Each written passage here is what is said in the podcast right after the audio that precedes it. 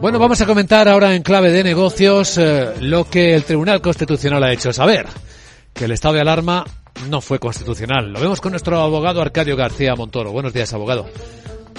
Buenos días, Luis Vicente. ¿De qué hablamos? Pues hoy tenemos que hablar de desconcierto, ¿no? el que supone esta decisión para los ciudadanos.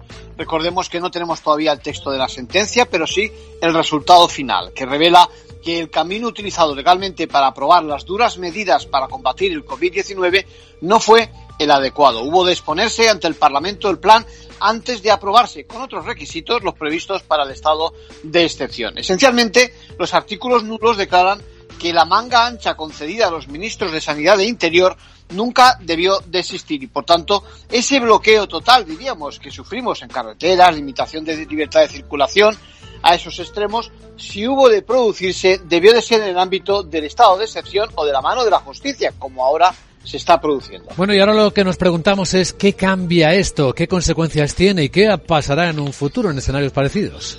Pues eh, cuando conozcamos el texto de la sentencia podremos decir más, ¿eh? pero de momento muchos van a reclamar sobre todo por las sanciones e incluso se intentará por la pérdida de negocios. Esto último complicado, pero bueno.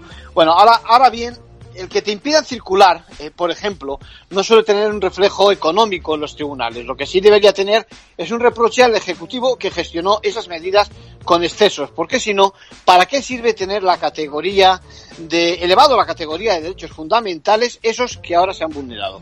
Bueno, por otra parte, sí, sí, dime, dime. No, no, sí, sí.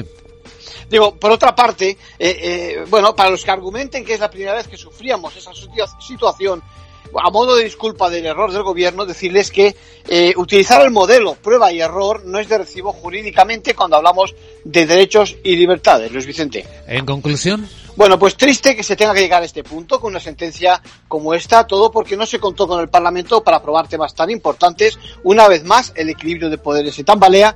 No sé, lo peor es que no sé si reaccionaremos igual de obedientes la próxima vez que ocurra algo similar. Pues sí, gracias, abogado.